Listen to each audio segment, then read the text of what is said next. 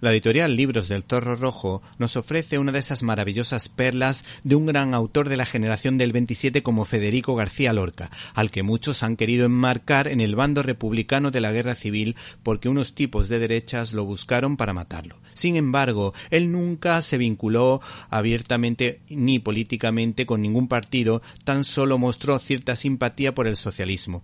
pero tuvo muy buena relación con José Antonio Primo de Rivera,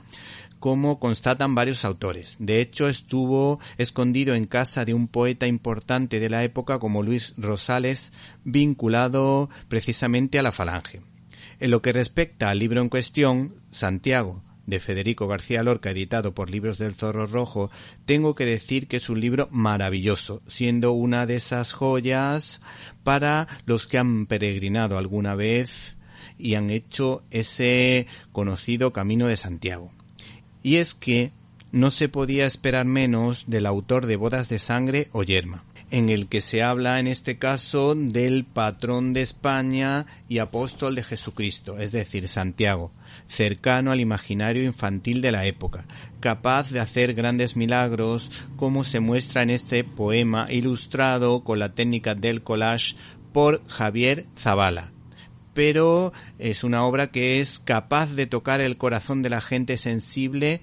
como la de una mujer que le reza con devoción. A continuación les leemos dos estrofas para que vayan paladeando esta delicia literaria. Esta noche ha pasado Santiago, su camino de luz en el cielo. Lo comentan los niños jugando con el agua de un cauce sereno dice un hombre que ha visto a Santiago en tropel con doscientos guerreros.